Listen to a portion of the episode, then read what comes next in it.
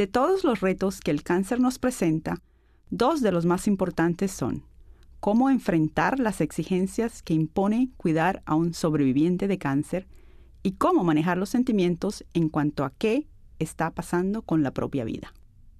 Quizás algunos días usted se sienta abrumado, desesperado, resentido y hasta enojado. No es posible ser el superhéroe que todos esperan que usted sea. Pero otros días está dispuesto a luchar por sus necesidades, ve que progresa, recuerda que siempre hay motivos de esperanza y algo por qué esforzarse. La clave es reconocer todas estas emociones, además del sentimiento al que no debe temer, la sensación de estar fracasando. Tiene el trabajo más difícil del mundo. Cualquier cosa positiva que haga es una victoria. A diferencia de los otros programas de las herramientas para la supervivencia al cáncer, este programa titulado Cuidados para el encargado del paciente es exclusivamente para usted. Usted se lo merece, lo necesita. ¿Y cómo lo sé yo? Pues porque yo también pasé por lo mismo y he estado en ambos lados. Soy una sobreviviente y he sido cuidadora. Soy sobreviviente de cáncer desde 1985, cuando me diagnosticaron cáncer de mama. Luego tuve que cuidar a mi marido, quien padecía cáncer de páncreas. Como sobreviviente de cáncer y cuidadora, he aprendido mucho sobre mí misma y sobre la vida en general. Y aunque cada uno de nosotros es diferente, muchos de los retos que enfrentamos son los mismos. Las personas cuyas historias escuchará en este programa le confirmarán algo que usted ya sabe. No es fácil cuidar a un enfermo. Pero estas historias también le demostrarán que hay muchas maneras de ver y de manejar los retos que le aguardan. Le ayudarán a descubrir al luchador que hay en su interior a encontrar la esperanza y la fortaleza necesarias para sacar el mayor provecho de la situación, de modo que usted se cuide a sí mismo mientras cuida a su ser querido. Bienvenido a la sesión del programa de las herramientas para la supervivencia al cáncer, denominada Cuidados para el encargado del paciente. Esta sesión es diferente de los demás programas de técnicas útiles de las herramientas para la supervivencia al cáncer porque está orientada a los encargados de cuidar a los pacientes, es decir, a las personas que dan cuidados en vez de recibirlos. El objetivo es ayudar a los familiares, amigos o cualquier otra persona que tenga la tarea, en ocasiones tan difícil, de cuidar a alguien con cáncer. Marta, una trabajadora social de oncología, tiene un importante punto de vista sobre el impacto que la supervivencia al cáncer tiene en los cuidadores. Es fácil sentirse abrumado mientras se cuida a alguien. ¿Alguna vez ha sentido que todos esperan, simple y sencillamente, que usted sepa de manera automática qué hacer, cómo hacerlo, a dónde ir y qué preguntas hacer? Es probable que esta sea una experiencia totalmente nueva para usted. Usted también tiene que aprender y ajustarse a todas las complicaciones de una enfermedad que pone en riesgo la vida o la salud de la persona que está cuidando. Una anécdota de Ross Gray, psicólogo de Toronto, describe su frustración con su papel de cuidador. Es algo que comparto con los cuidadores con quienes trabajo. He pasado por toda una gama de sentimientos una y otra vez ira ante el impacto de la enfermedad en nuestra vida, enojo hacia la mujer que amo por necesitar tanto de mí, tristeza ante su dolor y mi incapacidad para mitigárselo, culpa por no estar a su lado el tiempo suficiente, culpa por mi deseo de escapar. Es una situación muy difícil. Ninguna persona que haya tenido que cuidar a otra por largo tiempo puede evitar sentirse agotada incluso fatigada hasta los huesos debido al desgaste emocional. Quizás usted haya tenido algunos de estos sentimientos, o todos ellos, en un momento u otro. El reto es aprender a equilibrar las necesidades de la persona a quien usted está cuidando y las propias. Para encontrar este equilibrio, lo primero que necesita es identificar las limitaciones y las aptitudes con las que usted aborda la situación. Entre las limitaciones pueden estar las cuentas médicas altas y no tener dinero suficiente, hacer malabares para atender un empleo y cuidar de los hijos y de una persona enferma o su propia mala salud. Las fortalezas pueden ser una familia extendida que pueda ayudarle con los quehaceres cotidianos, un patrón generoso que le permita cierta flexibilidad en el trabajo, una fe inamovible que le ayude a sostenerse. Una vez que identifique sus limitaciones y fortalezas, podrá desarrollar el plan de acción que mejor satisfaga y cuide a todos los involucrados, incluido usted mismo. Esperamos que este programa para los encargados de los pacientes le ayude a reforzar las siguientes técnicas útiles. Primera, la capacidad de comunicación, de modo que pueda expresar sus necesidades y sentimientos al tiempo que escucha las necesidades y sentimientos de los demás. Segunda, la búsqueda de información, de modo que pueda entender mejor la enfermedad y su tratamiento, así como encontrar los recursos y el apoyo que necesita para cuidar de sí mismo y de los demás. Tercera, la toma de decisiones, de modo que la carga del cuidado sea repartida y se reduzca al mínimo la probabilidad de que se sienta abrumado o no pueda dar más de sí. Cuarta, la solución a los problemas, de modo que pueda adaptarse a los cambios generados por el cáncer y reconocer que puede ser necesario buscar ayuda fuera de la familia. Quinta, la capacidad de negociación, de modo que pueda llegar a los acuerdos que mejor funcionen para todos. Y sexta, la defensa de sus derechos, es decir, tener la capacidad de exigir las cosas que necesita. Empecemos con la primera técnica, la capacidad de comunicación. Escuchando a John. Cuando mi esposa Susan le diagnosticaron cáncer de mama, ambos nos sentimos conmocionados. Ella apenas tiene 34 años y es quien se encarga básicamente de nuestra familia. Me sentí enojado y asustado al mismo tiempo, pero pensé que no debía decírselo. Tampoco quería que ella se preocupara por mis sentimientos. Toda esta situación ha exigido mucho de ambos, pero descubrimos que realmente nos sirve hablar del tema. La comunicación, que significa compartir información y sentimientos, es una técnica importante para cualquier persona que se enfrenta al cáncer. Sin embargo, muchas investigaciones confirman lo que la gente suele decir, la comunicación puede ser difícil para muchos sobrevivientes de cáncer y sus cuidadores. En muchas ocasiones, las personas que se quieren no desean compartir los intensos sentimientos que surge con un diagnóstico de cáncer, y esos sentimientos hacen difícil plantearles a los médicos, los amigos e incluso a los propios familiares las dudas y las preocupaciones que tienen. El programa de técnicas útiles de las herramientas para la supervivencia al cáncer enseña las técnicas de comunicación. Ser asertivo, hablar en primera persona, escuchar activamente y expresar los sentimientos.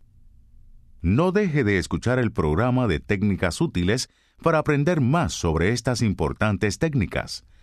Veamos de qué manera utilizó John la técnica de comunicación. Ser asertivo, para resolver un problema. Cuando Susan se enfermó de cáncer y estábamos tratando de ver qué tendríamos que hacer para seguir adelante con nuestra familia, traté de evitar comentarlo a los compañeros de trabajo. Estaba tratando de conservar mi empleo nocturno y de mantenerme despierto todo el día para resolverle todo a Susan y a nuestros dos hijos. Cuando mis suegros nos ofrecieron ayuda, realmente no quería aceptarla pero estaba empezando a agotarme y los tratamientos le exigían a Susan casi todo de ella. Así pues, finalmente llegué a la conclusión de que tenía que informárselo a mi jefe, para ver si podía disponer de tiempo cuando hubiera necesidad. Me fue difícil decir, lo necesito porque mi esposa está enferma. Sin embargo, cuando se lo planteé de esa manera, no me dio ningún problema. De hecho, se portó muy bien al respecto. Resulta que su suegra padece de lo mismo me dijo que podía tomar el tiempo cuando lo necesitara y que él lo arreglaría con mis supervisores. Ser asertivo es importante para cualquier persona afectada por el cáncer. Ser asertivo significa expresar lo que uno piensa o necesita, pero haciéndolo de tal manera que la otra persona vea claramente que uno está hablando en serio. En el mundo actual, cuidar a alguien suele exigirnos ser asertivos para que nuestras necesidades sean satisfechas. Hablar en primera persona es otra técnica de comunicación importante. Significa decir cosas como yo siento o yo necesito, en vez de tú hiciste esto o tú tienes que hacer aquello. En general, las expresiones en primera persona son mejor aceptadas por los oyentes porque no los pone a la defensiva. John habló en primera persona cuando le dijo a su jefe, necesito disponer de tiempo para ayudar a mi esposa con sus tratamientos contra el cáncer. Una de las cosas que más se me dificultaba cuando pedía permiso para ir con Susan a sus tratamientos era asegurarme de oír todo lo que los médicos y las enfermeras estaban tratando de explicar, especialmente cuando usaban nombres de medicamentos o términos médicos que jamás había escuchado. La primera vez que me explicaban algo tenía que detenerlos y decirles, no estoy seguro de haber comprendido lo que está tratando de decirme. ¿Podría explicarlo de nuevo? Tenía que estar seguro de haber entendido, pues yo era quien cuidaba a Susan en casa. Lo que John está describiendo es otra importante técnica de comunicación, escuchar activamente. Esto significa demostrarle a la persona que habla que uno la está escuchando y verificar que lo que uno oyó es realmente lo que están tratando de decirle. Cuando uno escucha activamente, es mucho más probable que se capte el mensaje que están tratando de comunicarnos. Por un tiempo traté de hacer a un lado mis sentimientos, especialmente frente a mi esposa. No quería que ni ella ni nadie más conocieran mis sentimientos. Pero a veces me era muy difícil, pues estábamos atravesando por tiempos bastante arduos y tenía sentimientos muy intensos al respecto. Después de un par de meses llegué al punto en que empecé a explotar contra todo el mundo. En ese momento supe que debía admitir lo enojado que estaba porque esto le estuviera ocurriendo a ella y porque yo no podía cambiarlo. Finalmente encontré un momento en el que los dos pudimos estar a solas y estuvimos de acuerdo en que necesitábamos hablar. La primera vez que expresé en voz alta, Estoy furioso con el cáncer, no contigo. Me sentí aliviado. Me sorprendió que Susan escuchara atentamente cuáles eran mis sentimientos sin molestarse Luego dijo que comprendía cómo me sentía porque ella también estaba enojada con el cáncer. A partir de entonces nos hemos dedicado a combatir el cáncer, no a pelear entre nosotros. De hecho, eso nos volvió a unir. Es natural que los encargados de los pacientes sientan emociones muy variadas cuando alguien que les importa se enferma. Según los estudios, las emociones de las personas cercanas a quienes padecen de cáncer son muy parecidas a las de la persona con el cáncer. En ocasiones, los cuidadores llegan a sentirse incluso más deprimidos o angustiados. Debido a esto, para ellos expresar cómo se sienten es tan importante como para las personas con cáncer. Desde el punto de vista de una trabajadora social, sé que cuando expresan los sentimientos acerca del cáncer, las personas tienen la oportunidad de apoyarse mutuamente y disminuir el estrés asociado a la ira o la tristeza. En ocasiones me he sentido realmente asustado, pues temo perder a Susan y tengo miedo de que mi familia se desintegre. Incluso debo reconocer que, en un principio, me atemorizaba la cercanía física. Después de su mastectomía, me preocupaba causarle dolor si la tocaba de algún modo equivocado o que nuestra relación física hubiera llegado a su fin. Susan fue la primera que tocó el tema, poco después de que salió del hospital y regresó a casa. Ella había hablado con la enfermera y la trabajadora social en el hospital, y supongo que ellas le ayudaron a ver la necesidad de que hablara conmigo. Me sentí aliviado porque necesitaba demostrarle cuánto la amaba, pero no sabía cómo manejar la cercanía física. Fue, de hecho, una de las primeras veces en que realmente hablamos claro sobre su cáncer y la manera en que nos podría afectar. Ambos acabamos por sentir que existen muchas maneras de demostrarnos físicamente nuestro afecto mutuo y nuestra relación ha cambiado, en cierto modo para bien. El cáncer y su tratamiento pueden ocasionar muchos cambios en las relaciones y la vida familiar. La buena comunicación ayuda a los integrantes de la familia a adaptarse a tales cambios. La buena comunicación facilita la toma de decisiones necesarias durante el tratamiento del cáncer y también las otras técnicas importantes, como la búsqueda de información, la negociación y la solución a los problemas. La comunicación no aleja los problemas, pero ayuda a conseguir apoyo y comprensión de modo que uno puede manejar mejor el cáncer y su tratamiento. Todos podemos beneficiarnos del apoyo, y este puede provenir de muchas partes, de nuestros familiares y amigos, de los especialistas en cáncer, e incluso de otras personas que también están enfrentando esta enfermedad. Algunos encargados de los pacientes encuentran útil asistir a grupos de apoyo o a sesiones de terapia, donde pueden expresar sus sentimientos. Tardé en acudir a un grupo de apoyo. La primera vez que acudí me ayudó a conocer a otros hombres que estaban pasando por lo mismo que yo. Es decir, descubrí que podía asistir y simplemente escuchar si no quería hablar de mis sentimientos. Obtuve información realmente útil sobre la forma como otras personas están enfrentando el cáncer en sus familias. El grupo es un lugar donde puedo expresar cómo me siento ante personas que me entienden, pues están enfrentando lo mismo. A los cuidadores se les puede dificultar más pedir lo que necesitan, pero la buena comunicación puede llevar a mejorar los cuidados. Antes de continuar, o en cualquier momento en que usted tenga tiempo, le invitamos a probar el siguiente ejercicio que le ayudará a mejorar su capacidad de comunicación. En una hoja de papel en blanco, pinte un cuadrado grande. Dibuje una línea por el centro, de arriba hacia abajo para dividir el cuadrado por mitad. Ahora, trace otra línea por el centro, de lado a lado, para dividir el cuadrado en cuatro cuadros iguales. En el primer cuadrante, escriba un pensamiento o sentimiento sobre el cáncer que no le haya dicho a nadie. En el segundo cuadrante, escriba algo que lo haga sentir muy bien con su vida. En el tercer cuadrante, escriba una pregunta que tenga sobre el cáncer. En el cuarto cuadrante, escriba algo que le dé esperanza. Ahora, observe cada uno de los cuadrantes y lo que escribió en ellos. Piense en las técnicas de comunicación. Hablar en primera persona. Ser asertivo.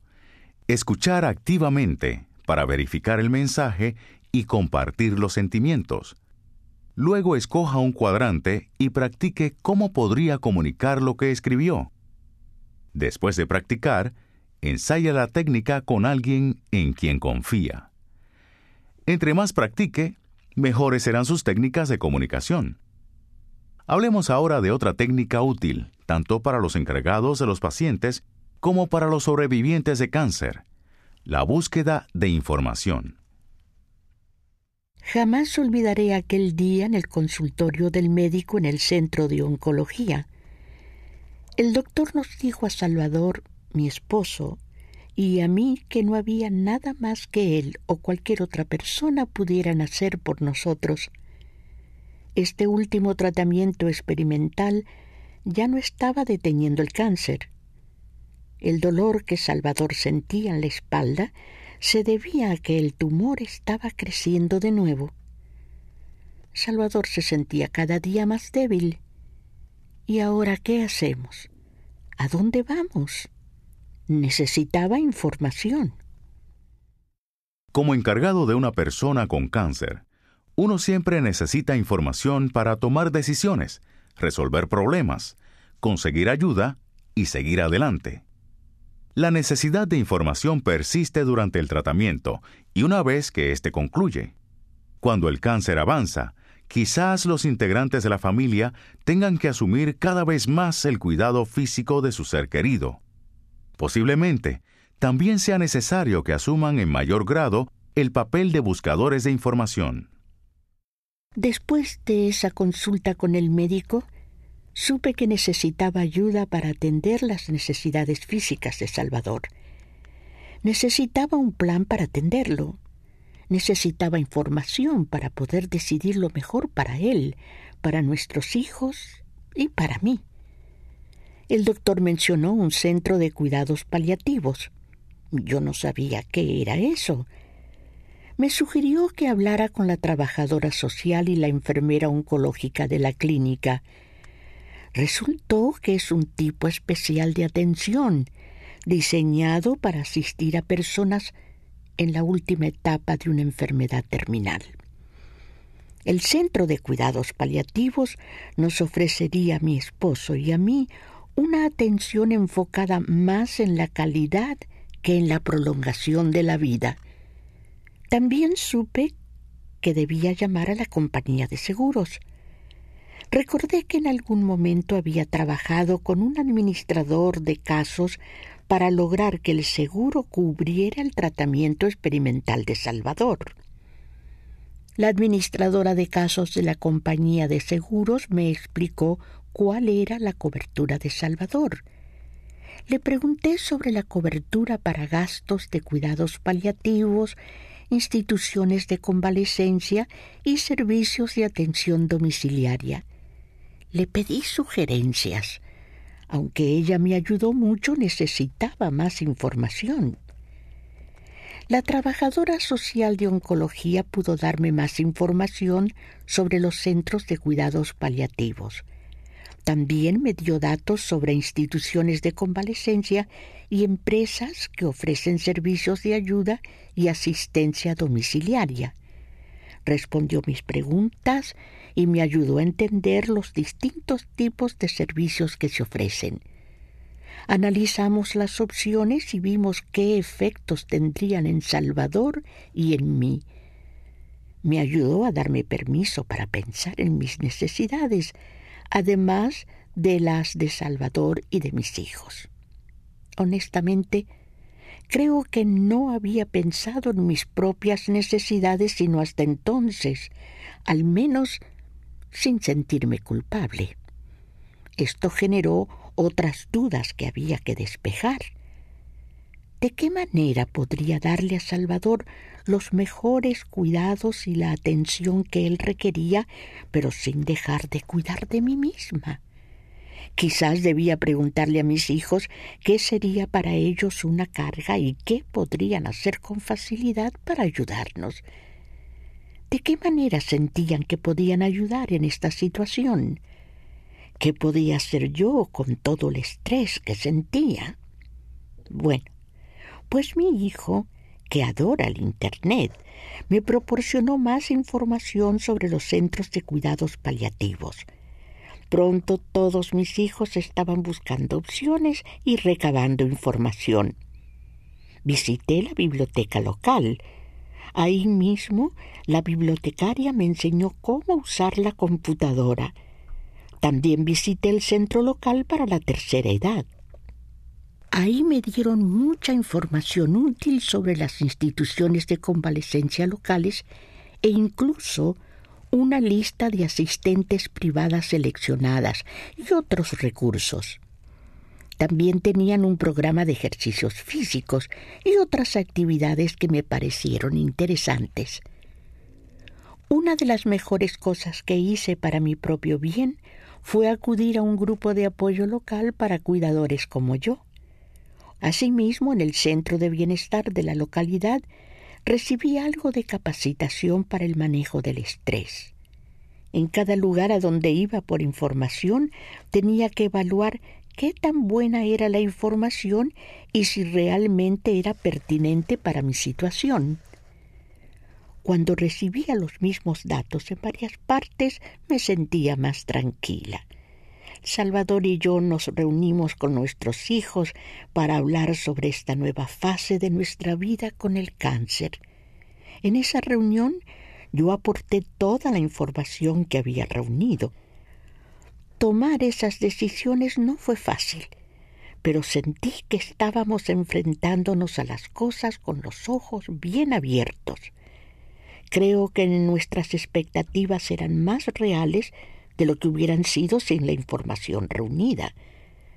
También sentimos que no estábamos enfrascados en una sola cosa. Me sentí muy orgullosa de mis hijos y de mí misma por la manera como logramos manejar esta nueva situación. Repasemos lo que Elena pudo hacer para ayudar a Salvador, a sus hijos y a sí misma tomó el tiempo necesario para obtener información importante. Integró un buen equipo que la ayudara. Este equipo incluía a la enfermera, el administrador de casos de la compañía de seguros, la trabajadora social, sus hijos, los integrantes del grupo de apoyo y la bibliotecaria. Estuvo dispuesta a hacer preguntas y explorar opciones. Verificó el valor de la información que estaba recibiendo al solicitar más de una opinión. Buscó información en distintas fuentes y verificó que concordara. Eligió a una experta confiable, su trabajadora social, una persona en quien confiaba y con quien podía comentar la información y recibir opinión. Fue creativa en su abordaje y aprovechó todos los recursos a su alcance. Y no lo hizo a solas.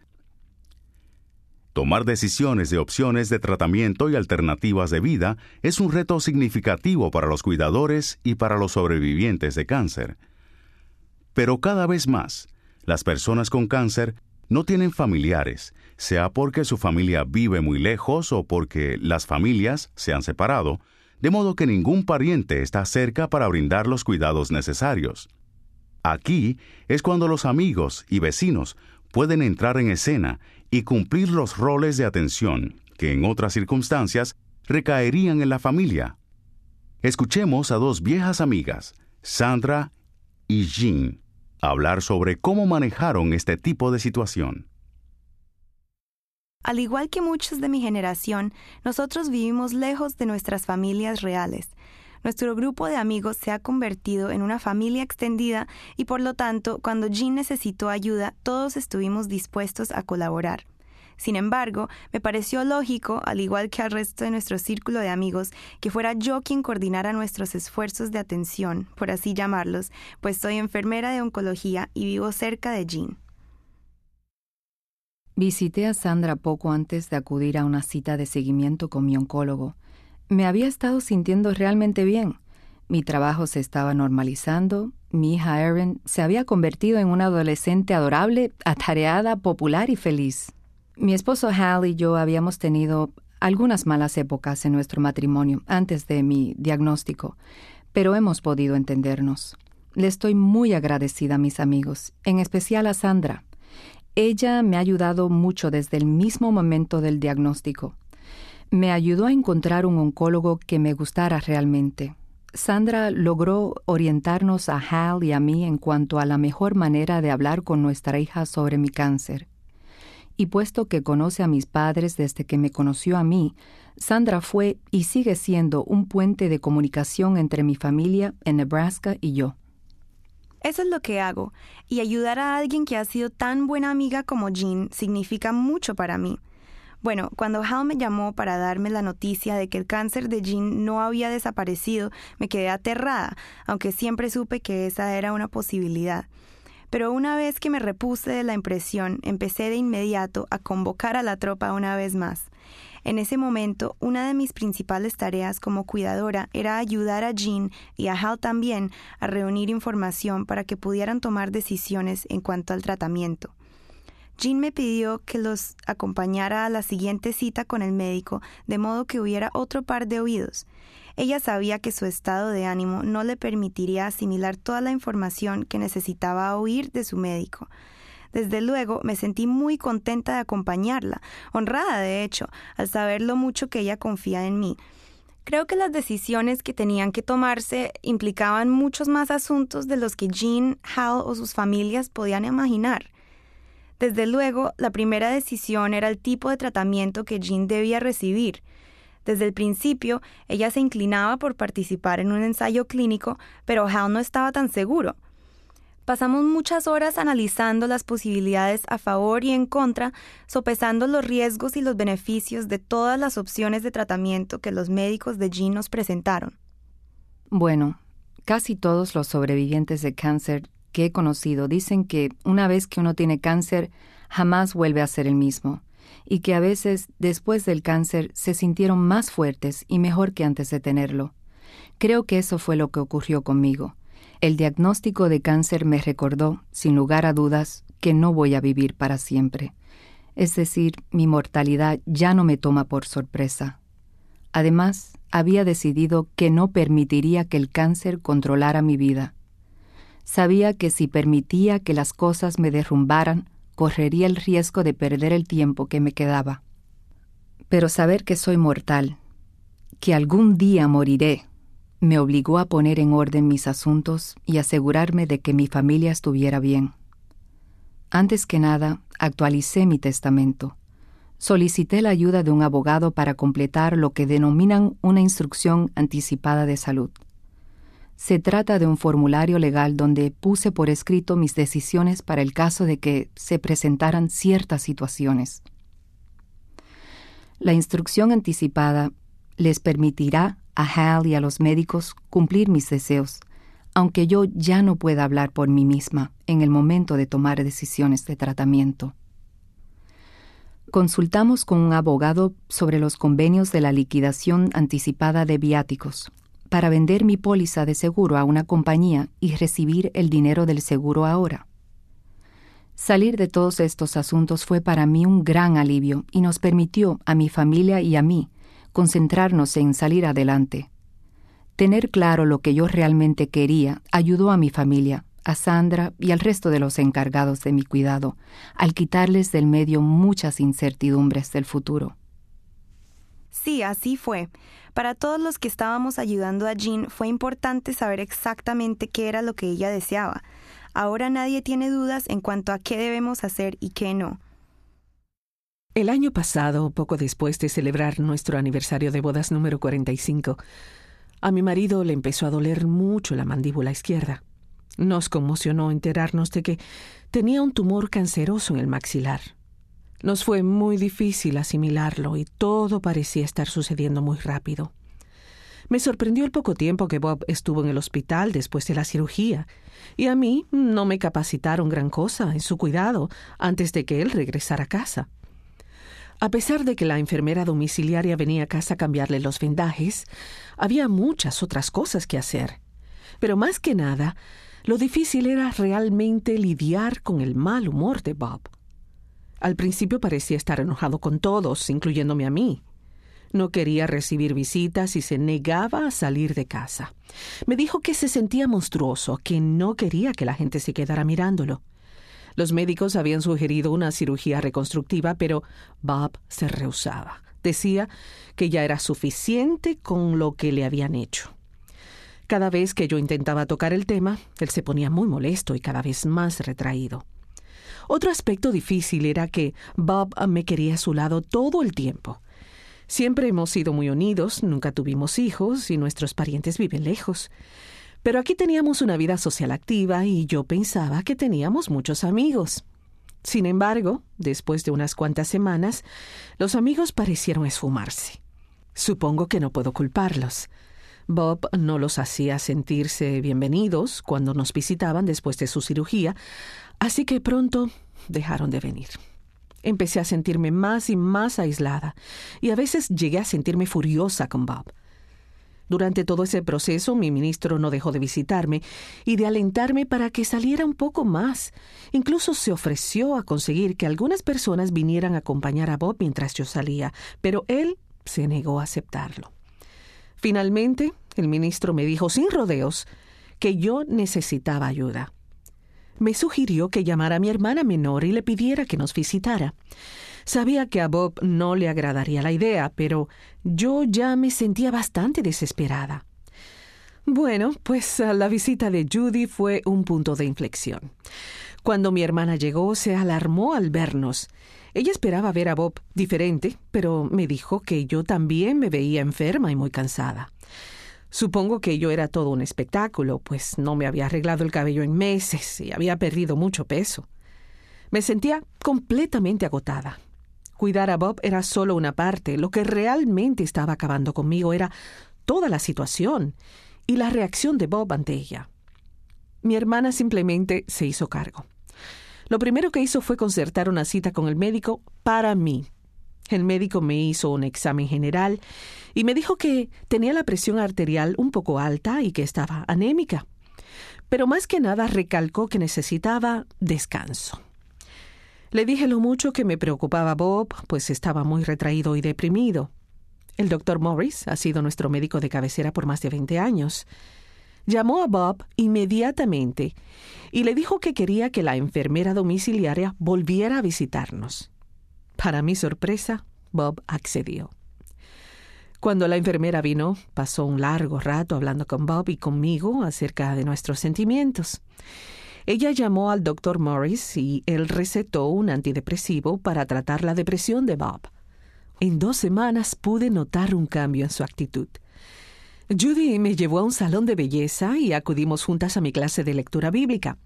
También me llevó al Centro de Recursos Oncológicos del hospital local.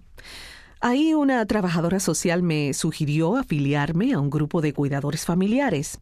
Me sentí bien tan solo de ver que había otras personas que enfrentaban problemas como el mío.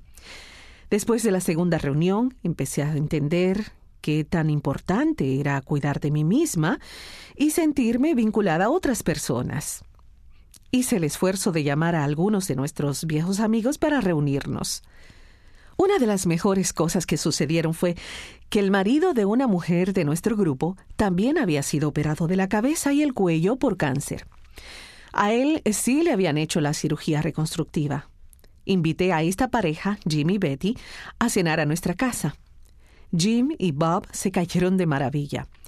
Les gustaban muchas cosas en común, en particular el golf. Bob le dijo que hacía casi un año que no jugaba golf, pues no podría soportar que la gente se quedara mirándolo.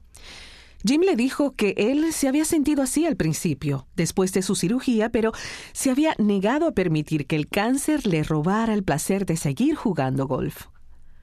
Una semana después, Jim se presentó un sábado, temprano por la mañana, y logró convencer a Bob de que lo acompañara un rato a jugar golf. Y justo ayer Bob me dijo que ha estado pensando en visitar al cirujano plástico que su oncólogo le recomendó. Parecía que ambos habíamos caído tanto después del cáncer que ya no pudimos salir del problema por nuestros propios medios. Había perdido de vista que había personas que nos apreciaban y estaban dispuestas a tendernos una mano. El ministro, el médico de cabecera, mi hermana y muchas otras. Acudo semanalmente al grupo de apoyo para cuidadores. Me ayuda a recordar que no soy la única que tiene problemas y me permite poner mis problemas en perspectiva. Desde luego se presentaron otros problemas, una parte del tratamiento me hacía sentir bastante mal. Estaba fatigada, sentía dolor, no quería comer y tenía mucho miedo. Me atemorizaba volverme una carga para mis familiares y amigos. Me preocupaba que mi relación con Hal se viera afectada. También me preocupaban los costos de mi atención, de tantos medicamentos, del equipo especial que utilizábamos en casa y cosas por el estilo nos ayudó a saber que las preocupaciones de Jean eran bastante típicas de las personas que enfrentan el cáncer. Lo que sé sobre el tipo de cáncer de Jean y su tratamiento, así como las conversaciones con el equipo de atención médica, nos ayudó a organizar para cubrir sus necesidades físicas y emocionales. Una de nuestras amigas, Bonnie, es trabajadora social. Ella ayudó a Jean, Hal y Aaron a hablar entre ellos de las cosas que realmente les importan. Bonnie nos recordó, a quienes cuidábamos a Jean, que también debíamos cuidar de nosotros mismos, de modo que nadie se agotara o se sintiera abrumado. Jean acordó ser honesta con nosotros en cuanto a sus necesidades y eso nos ayudó a establecer un plan de turnos para que siempre hubiera alguien a su lado cuando lo necesitara. Esto nos permitió ser cuidadores de medio tiempo y en los momentos más adecuados para nuestros horarios. Tratamos en lo posible que nuestra vida no se perturbara, pero al tiempo nos permitimos ayudar a nuestra amiga en esta forma tan especial. Asimismo, dispusimos de un tiempo para que Jean estuviera exclusivamente con su familia, lo que daba a los cuidadores un descanso. No queríamos que Hal se sintiera responsable de todo. Jean, Hal y yo hablamos sobre la manera de separar algún rato para que ellos convivieran también como pareja, no solo como paciente y cuidador. Le enseñé a Aaron algunas de las tareas de enfermería que Jean requería. Sé que Aaron se sentía muy orgullosa de aprender esto y de poder ayudar a su madre con cosas importantes. El cáncer de Jean está bajo control y ella ha vuelto al trabajo. Ahora nuestra amistad es muy sólida. Aunque sé que cuidar a otra persona puede ser una experiencia física y emocionalmente agotadora, creo que fue un regalo muy especial que pude hacerle a mi amiga. Cuidar a personas con cáncer es la profesión que yo amo y tener los conocimientos y las aptitudes necesarias para cuidar a mi amiga fue de verdad una de mis experiencias profesionales más satisfactorias. En esta situación, un grupo de amigos se unió para ayudar a una de ellos. En este ejemplo encontramos los elementos que conducen al éxito de cualquier experiencia del cuidado de enfermos. Primero, se identificaron los problemas potenciales y se planearon detenidamente los cuidados necesarios. Segundo, la persona con cáncer fue muy participativa en el desarrollo de los planes. Tercero, no se permitió que todas las responsabilidades del cuidado recayeran en una sola persona. Por el contrario, se repartieron las tareas y cada cuidador tuvo que poner atención, al mismo tiempo, a sus propias necesidades. Cuarto, se invitó a los cuidadores a contribuir aprovechando sus aptitudes únicas. Y quinto, las necesidades de cada integrante de la familia también fueron parte importante del plan general de cuidado. El cáncer genera una cierta crisis en casi todas las familias. Se sabe que cuando las personas están pasando por una crisis, como el cáncer, a veces sus mecanismos usuales para resolver problemas y su manera de enfrentar las situaciones no funcionan tan bien como lo hicieron con problemas pasados. A veces, no saben siquiera cómo analizar el problema, cómo decidir qué debe hacerse e incluso qué pueden hacer para mantener en control el problema. En resumen, al menos por un tiempo, es muy probable que la familia se sienta demasiado abrumada como para elaborar un plan realizable.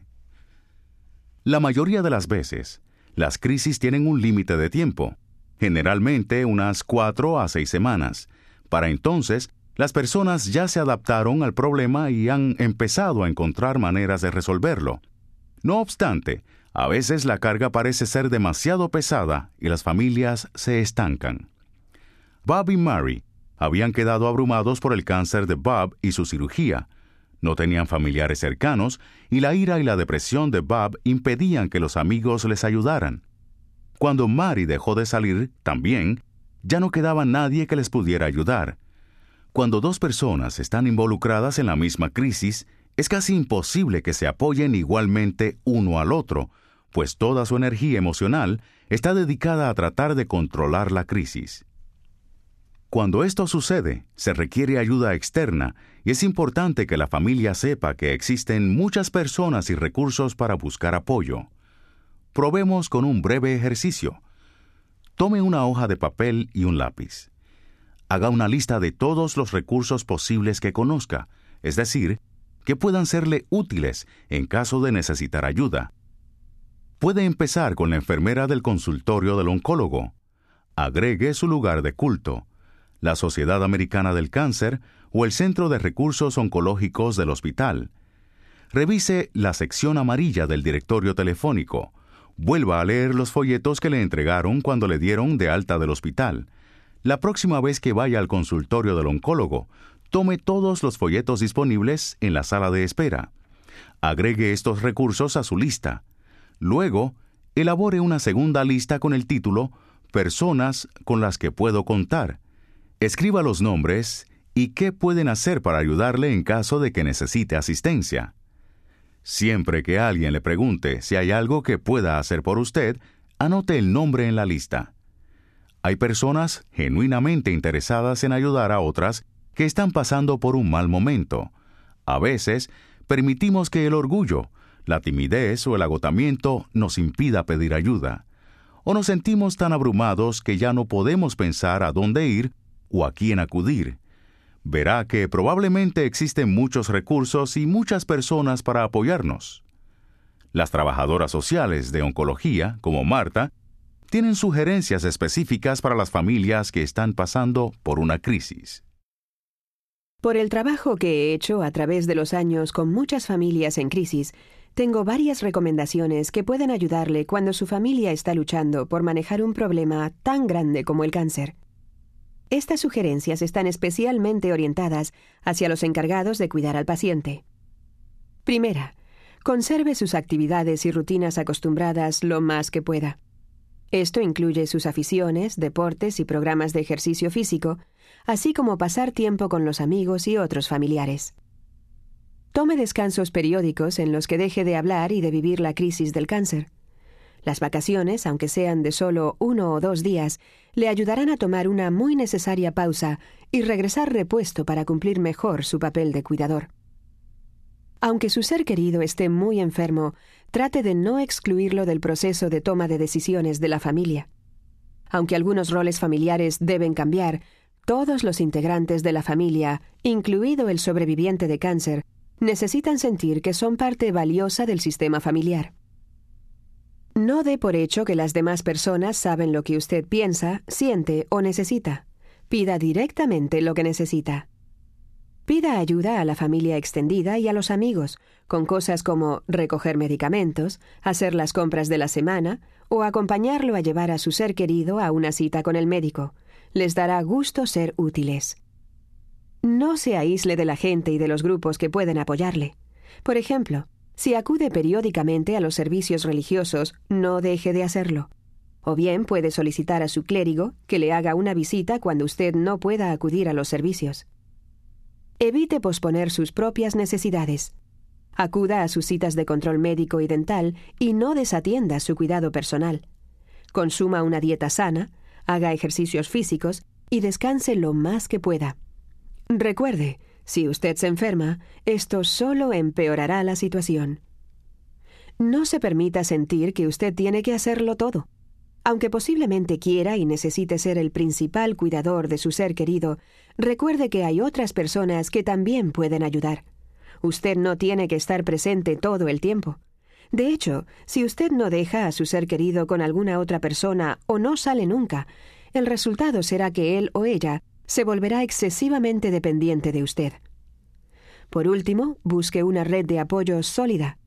Hablar con otras personas con experiencias similares o en situaciones semejantes puede ser muy útil. Además, usted notará que no está solo. En algún momento, después de enfrentar por primera vez una crisis, las cosas parecen estabilizarse y surge una nueva rutina. El tratamiento para el cáncer puede concluir o volverse más manejable. La crisis inmediata termina y posiblemente su ser querido puede reanudar la vida que quedó suspendida. Este es un cambio positivo, pero genera la necesidad de cambiar una vez más los roles familiares. Si estos cambios le resultan difíciles, le conviene hablar con una trabajadora social, una enfermera de oncología o ir a un grupo de apoyo. Como cuidador, usted tiene que cumplir muchos roles y responsabilidades. Tiene al menos dos vidas en que pensar, la suya y la de la persona a quien está cuidando, muchas decisiones que tomar y problemas que resolver. Negociar es una técnica crucial para usted, como lo muestra la situación de Mei Ling. Escuchemos su historia traducida al español. No podía creer que esto estuviera ocurriendo. A mi esposo le acababan de diagnosticar un linfoma. Tenemos dos hijos pequeños, uno de cuatro y otro de seis. Yo tengo un trabajo de tiempo completo. También me hago cargo de la madre de mi esposo. Ella no goza de buena salud. Necesita que alguien la supervise diariamente.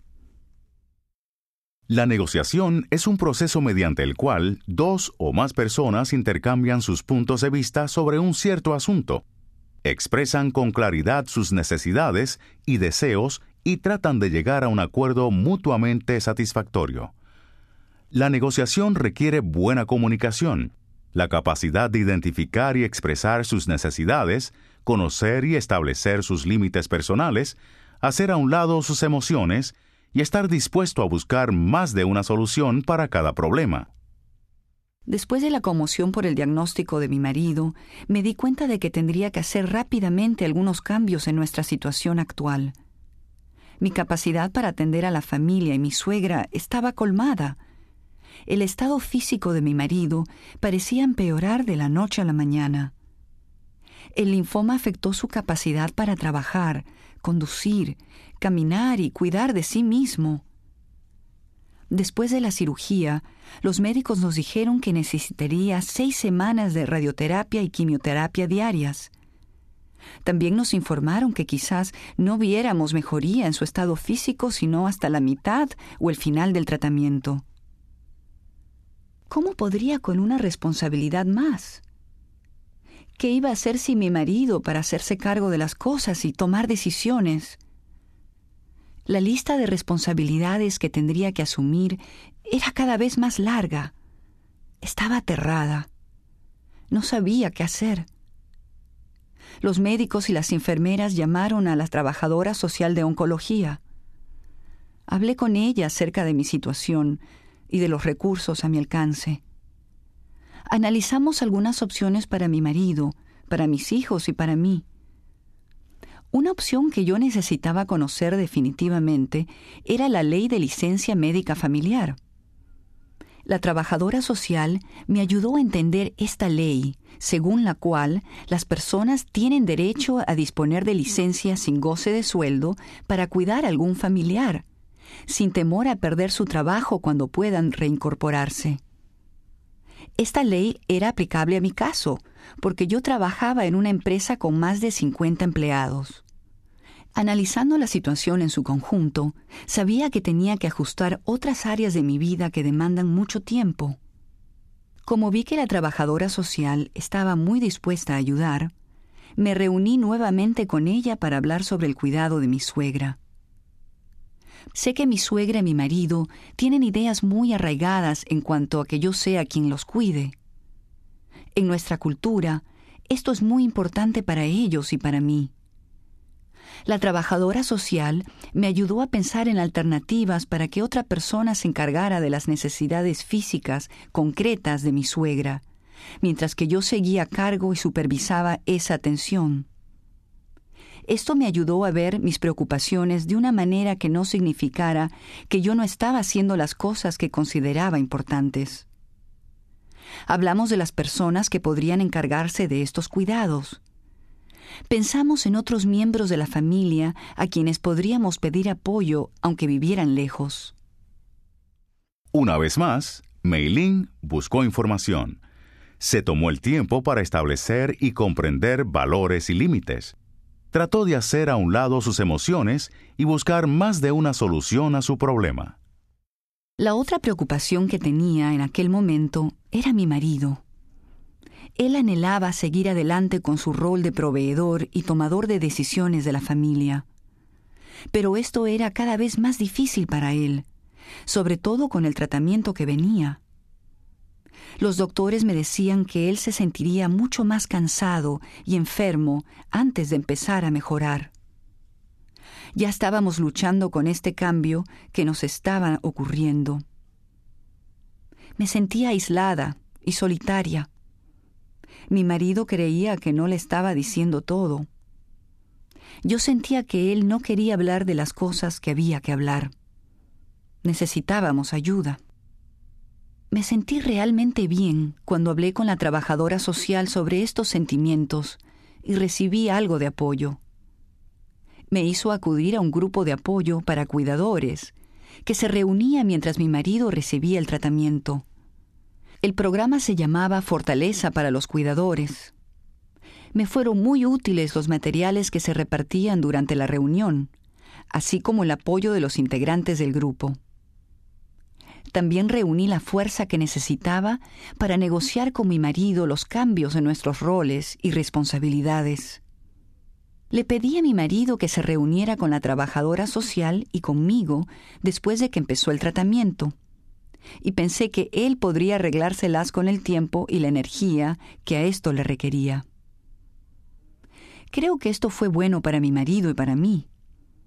Acabamos negociando nuestros roles en presencia de la trabajadora social. Nos ayudó contar con una persona que pudiera ser muy objetiva con los dos. Esta es una recomendación que hago a todos los cuidadores con quienes trabajo. Si dispone de unos minutos ahora, escuche las instrucciones. Detenga este programa de audio y siéntese frente a un espejo. Pretenda que está hablando con la persona o personas con quienes necesita negociar. Ensaye lo que les quiere decir. ¿Cómo se ve en el espejo? ¿Reflejan su rostro y su lenguaje corporal claramente sus emociones?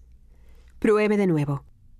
Esta vez intente no permitir que sus emociones se noten tan claramente en el rostro y el lenguaje corporal como la primera vez. Quizás el ejercicio le parezca ridículo y extraño en un principio, pero pronto verá que el ensayo le ayuda a pensar en las preguntas o en los obstáculos de la negociación, así como a sentir mayor confianza en sí mismo. Mei Ling ensayó su negociación con la trabajadora social. Algunas personas se sienten más a gusto practicando con un amigo o un familiar que ante un espejo. Haga lo que mejor le acomode. Los puntos que importa recordar son reúna buena información, conozca sus valores, establezca sus límites personales, controle sus emociones y esté dispuesto a buscar más de una solución para cada problema. Genere una solución donde todos salgan ganando. Ensaye, ensaye y vuelva a ensayar. Cuando a un niño se le diagnostica cáncer, la noticia provoca sentimientos abrumadores en los padres. Según la edad del niño, para los padres puede ser importante asegurarse de que el equipo de profesionales de la salud encargados del caso conozca cualquier necesidad especial del menor, sea de índole cultural, escolar o alguna situación familiar. Escuchemos lo que dice Brian, de 16 años de edad, y sus padres. Cuando primero noté la hinchazón en mi testículo, pensé que era por un golpe que me dieron durante la práctica de fútbol. Pensé que desaparecería en unos cuantos días, pero en cambio creció y me asusté mucho. Cuando Brian me mostró por primera vez la hinchazón del testículo, me pasaron por la cabeza mil temores pero no quería que él viera lo asustado que estaba. Le dije que lo mejor sería que lo revisaran, nada más para asegurarnos de que no hubiera alguna lesión interna. Nuestro médico de cabecera nos envió de inmediato al hospital de la universidad y esa misma noche estábamos hablando de cirugía y toda clase de exámenes. Tan pronto como terminó la cirugía y llegaron los resultados de la biopsia, los médicos me dijeron que tenía que empezar de inmediato con la quimioterapia. La víspera del día en que empezarían con la quimioterapia, me fue muy difícil conciliar el sueño. La enfermera entró y vio que yo no podía dormir. Se sentó a mi lado y me preguntó si sentía algún dolor. Luego me preguntó si algo me preocupaba. Me atraganté con las palabras y al principio me fue muy difícil hablar pero después simplemente empecé a decirle cómo me sentía. ¿Se me iba a caer el cabello? ¿Seguirían mis amigos siendo mis amigos? ¿Me iba a sentir mal todo el tiempo? ¿Podría seguir practicando deportes? ¿Podría aún así tener novia? ¿Lograría graduarme junto con mi clase? Una vez que empecé, todas estas preguntas empezaron a brotar. Desde que Brian fue internado, las cosas le han estado sucediendo muy a prisa. Como su enfermera de oncología, pude ver que no había tenido tiempo suficiente para procesar todos los cambios en su vida y lo que le sucedería en los próximos meses. Los médicos y sus padres estaban tratando de salvar su vida. Él era consciente de eso, pero también necesitaba saber de qué manera su vida cambiaría, no solo en el aspecto físico, sino también en el aspecto social, emocional y en lo relacionado con el deporte. El día en que Brian iba a iniciar la quimioterapia nos dijo a su madre y a mí que la enfermera le había hablado sobre la posibilidad de almacenar esperma. Dijo que necesitaba hacerlo antes de comenzar la quimioterapia a su madre y a mí nos atemorizó que, si se atrasaba la quimioterapia, su posibilidad de curación disminuyera. Al principio intentamos hacerlo cambiar de idea, pero cuando Brian se enojó, nos dimos cuenta de lo importante que esto era para él. Cuando llegó el doctor, le dije que no quería empezar con la quimioterapia ese día. Le dije que antes quería almacenar mi esperma en un banco. El médico se disculpó por no haberme informado el día anterior sobre la alternativa de almacenar esperma.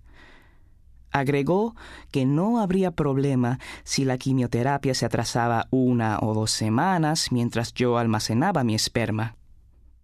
Brian quería posponer el tratamiento para dar un paso que preservaría su capacidad de tener hijos más adelante. con el apoyo de sus padres, pudo interceder por su posición ante el médico. En palabras sencillas, interceder significa defender los derechos propios o de alguna otra persona. Preservar la capacidad de tener hijos puede no ser importante para todos. Algunas personas creen que el tratamiento contra el cáncer es lo primordial. Quizás piensen, asimismo, que las preocupaciones por los efectos secundarios como la caída del cabello, una posible amputación o perder la capacidad de tener hijos están en segundo plano. Sin embargo, para los sobrevivientes de cáncer y las personas que los aman, estos temas pueden ser tan importantes como el mismo tratamiento contra el cáncer. Saber que uno puede perder una extremidad o la capacidad de tener hijos puede ser motivo suficiente para que un sobreviviente de cáncer se rinda o rehúse el tratamiento. Existen muchas maneras de interceder por usted o por otra persona. En el caso de Brian, sus padres pueden interceder por él en varias formas. Pueden comunicarse con la compañía aseguradora y negociar el pago del servicio de almacenamiento de esperma. Pueden comunicarse con el entrenador de fútbol e interceder para que Brian siga perteneciendo al equipo mientras está en tratamiento. Pueden comunicarse con la escuela de Brian y analizar la posibilidad de tutoría, estudios en el hogar o algún otro acuerdo para que el joven logre graduarse junto con su clase. Pueden colaborar con la trabajadora social y la enfermera de oncología para coordinar el almacenamiento en el banco de esperma. Pueden avisar a los amigos de Brian que pueden visitarlo en el hospital mientras está en tratamiento. Pueden buscar información y recursos para Brian en relación con su cáncer. Un ejemplo sería un grupo de apoyo en línea por Internet para adultos jóvenes con cáncer testicular. Escuchemos a Katie, quien tiene siete meses de embarazo y tiene mellizos de cinco años, David y Anthony, y a Jessica, de ocho años. El marido de Katie, Tony, viaja por motivos de trabajo y ha estado en Japón en las últimas dos semanas. A Anthony, uno de los mellizos, le acaban de diagnosticar un tumor cerebral y será sometido de inmediato a cirugía en un hospital universitario situado a 90 millas del hogar de la familia. Cuando la doctora me dijo que Anthony requería cirugía inmediata, simplemente me puse a llorar. ¿Cómo iba a cuidar de Jessica y David, llevar a Anthony al hospital de la universidad, comunicarme con Tony y decirle que uno de nuestros bebés tiene cáncer? Me sentía abrumada. La doctora se sentó a mi lado y me alcanzó una caja de pañuelos de papel que tenía en el escritorio. Cuando logré calmarme un poco, ella me dijo que haría una llamada telefónica para acordar que la trabajadora social de oncología del hospital de la universidad se reuniera conmigo y me ayudara a planear la hospitalización de Anthony. Luego me agarró las manos y me pidió que la mirara a los ojos. Supongo que quería asegurarse de que yo escuchara atentamente lo que me iba a decir Katie me dijo, quiero asegurarme de que comprenda esto. Tengo grandes esperanzas de que la mayor parte del tumor pueda ser estirpado con la cirugía. Lo que quede puede tratarse con radioterapia. Quiero que usted también aliente esta esperanza. Es importante que cuidemos a Anthony, pero es igualmente importante que usted se cuide. Aquí hay muchas personas que podemos ayudarle. Queremos ayudarle. Solo díganos qué necesita.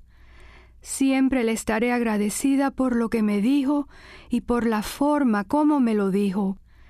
Antes de salir del consultorio de la doctora, hablé por teléfono con la trabajadora social de oncología.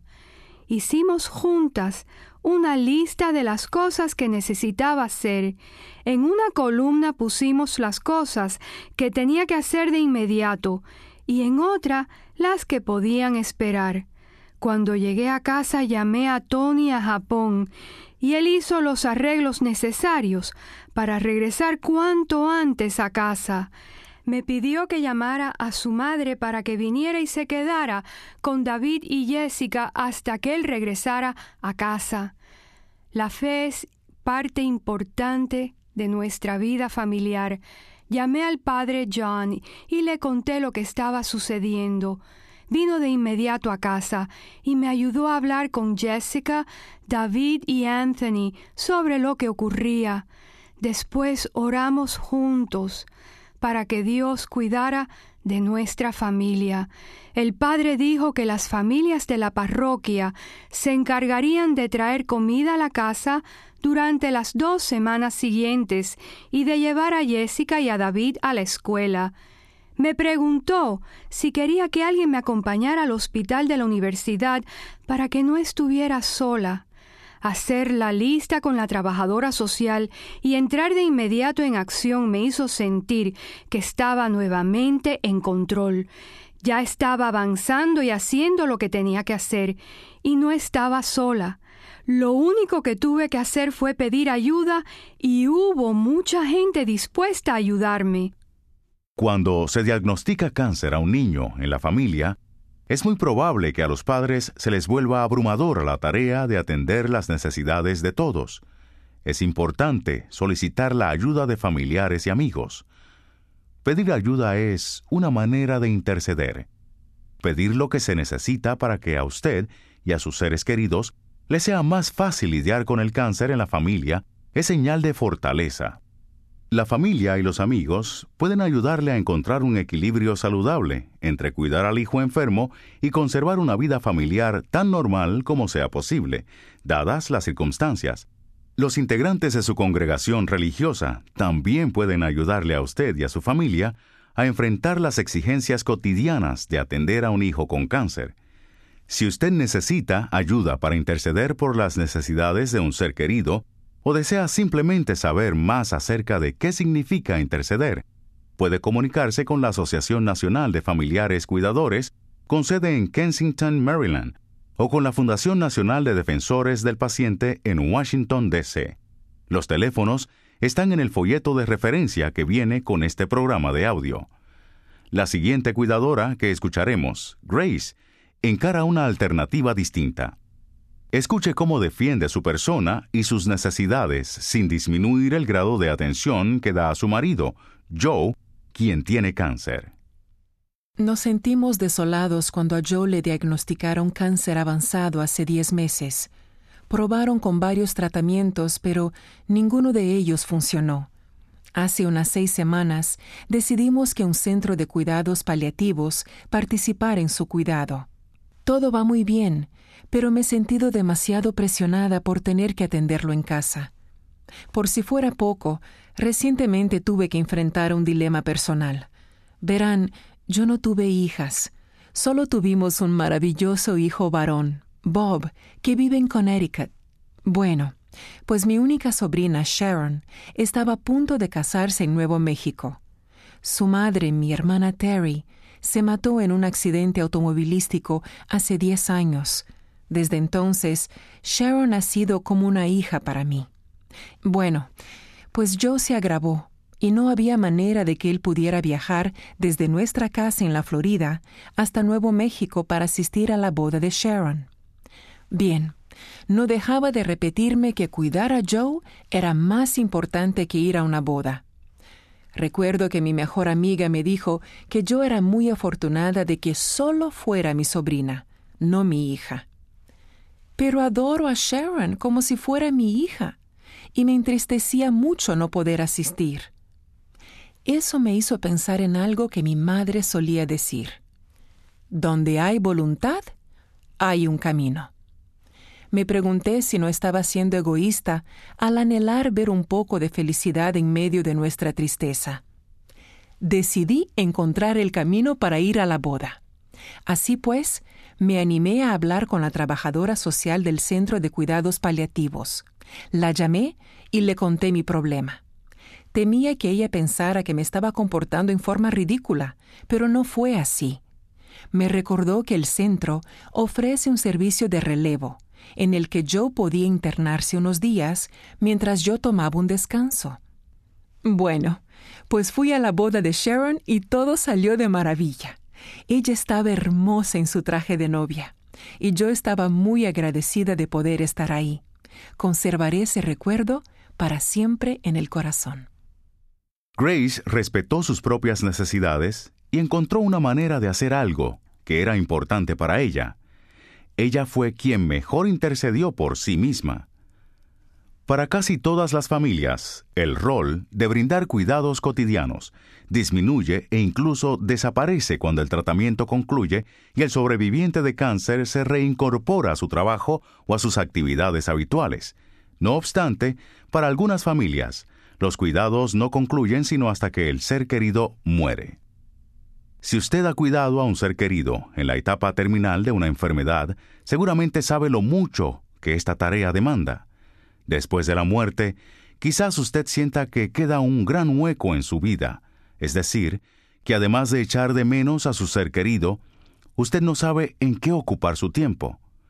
Asimismo, es probable que también sienta alivio, porque ya se terminaron las grandes exigencias y esto puede hacerle sentir culpable. En muchos casos, los cuidadores quedan agotados debido a la atención brindada durante las últimas semanas de vida de un ser querido y necesitan tiempo para recuperarse física y emocionalmente. Este es otro momento en el que es importante acudir a los amigos y a profesionales que puedan ayudarle. Existen magníficos programas para personas que están pasando por una pena. Consulte en el Centro de Cuidados Paliativos o en el hospital de la localidad. Pregunte a su médico de cabecera o al clero. Ellos pueden recomendarle un consejero o un grupo de apoyo. Podríamos dar muchos otros ejemplos para ayudarle a usted en su función de cuidador a encontrar y recibir el apoyo y la ayuda que usted y sus seres queridos podrían necesitar. Es imposible incluir ejemplos de todos y cada uno de los problemas, pero las historias que acabamos de oír dan ideas útiles y posibles respuestas a varios de los problemas más comunes.